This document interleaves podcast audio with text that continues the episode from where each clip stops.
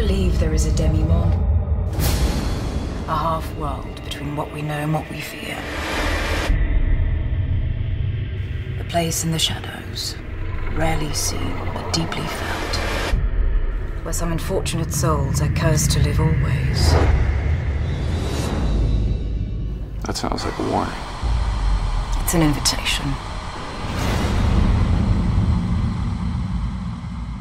Bonjour à toutes et à tous et bienvenue dans ce nouvel épisode du calendrier de l'Avent 2022 du podcast Spoilers. Je suis Fanny Cohen-Moreau, je fais notamment le podcast Passion médiéviste et aujourd'hui je vais vous recommander une série qui n'a rien de médiéval, quoique la série Penny Dreadful. Alors je vous préviens tout de suite, elle est très difficile à regarder. Alors, je veux dire par là qu'elle a été enlevée de la plateforme Netflix en juin 2020 et elle n'est disponible, il me semble, que sur Paramount Plus et en DVD. Mais je vais quand même vous en parler parce que cette série est un bijou. Alors, si vous êtes amateur ou amatrice d'ambiance sombre et poisseuse, de personnages mystérieux et d'histoires angoissantes, cette série est faite pour vous. Au programme, 3 saisons et 27 épisodes. Il y a eu une autre saison à la fin, mais j'en reparlerai plus tard.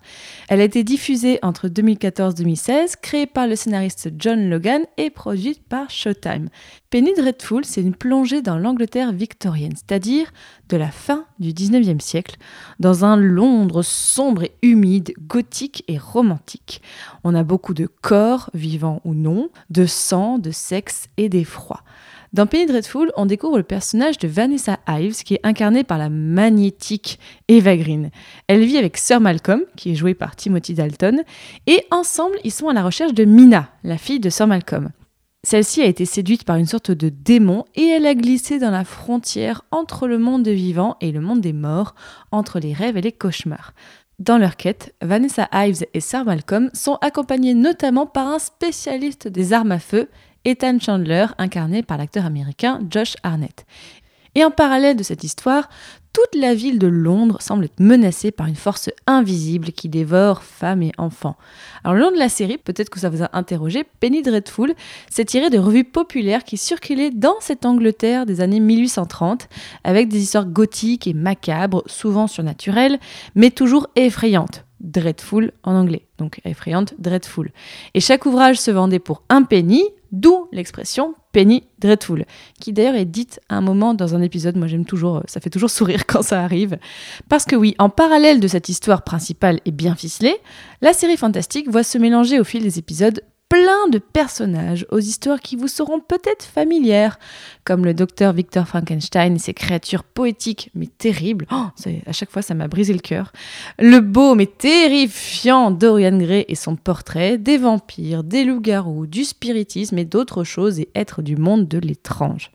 Et c'est pour moi une des forces de cette série, ces personnages, avec leurs histoires tristes et leurs destins tragiques auxquels ils ne peuvent ou presque pas échapper, on finit par s'attacher à eux, à trembler pour eux, voire à en tomber amoureux. Je vous laisse deviner lequel était mon préféré.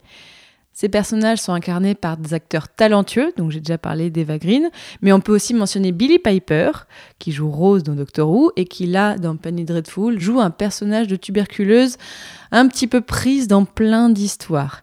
Et en fait, ce que j'aime beaucoup, c'est que la série s'empare de toute cette matière d'histoire et elle surprend. Elle détourne certaines de nos attentes, on croit connaître l'histoire. Moi-même, en la revoyant, j'ai le souffle coupé par certaines péripéties. Promis, je spoile pas. La réalisation et la photographie soignée nous plongent bien dans cette ambiance avec des longs plans séquences et on est au plus près des personnages.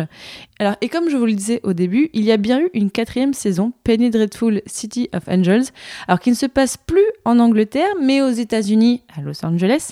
Alors, je ne l'ai pas vu, donc je ne pourrais pas vous en dire plus, mais le folklore a l'air effectivement différent. Et comme actrice principale, ce n'est plus Eva Green, mais Nathalie Dormer, que personnellement j'avais beaucoup aimé dans Game of Thrones. Voilà, j'espère que je vous ai donné envie de regarder Penny Dreadful. Je vous préviens, hein, on ne sort pas indemne de cette série et de son ambiance. C'est clairement pas une ambiance euh, Noël, hein, mais vous passerez quand même un bon moment. Donc bonne fin d'année à toutes et à tous et découvrez plein d'autres recos dans le reste du calendrier de l'Avent de Spoilers. Salut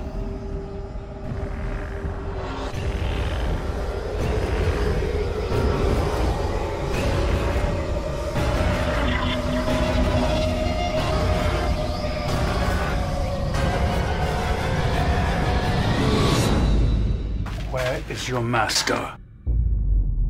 Right behind you.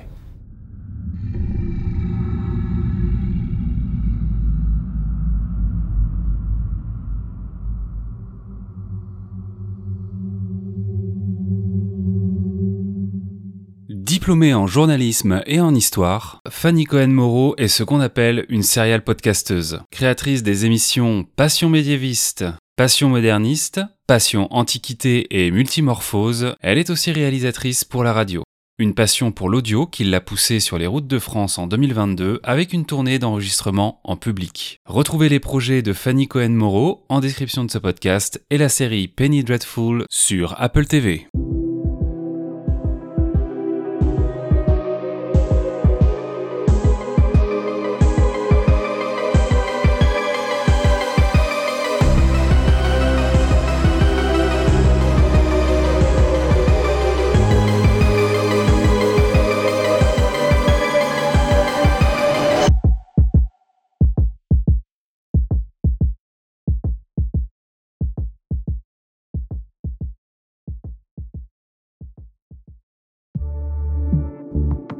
Bonus. Trax.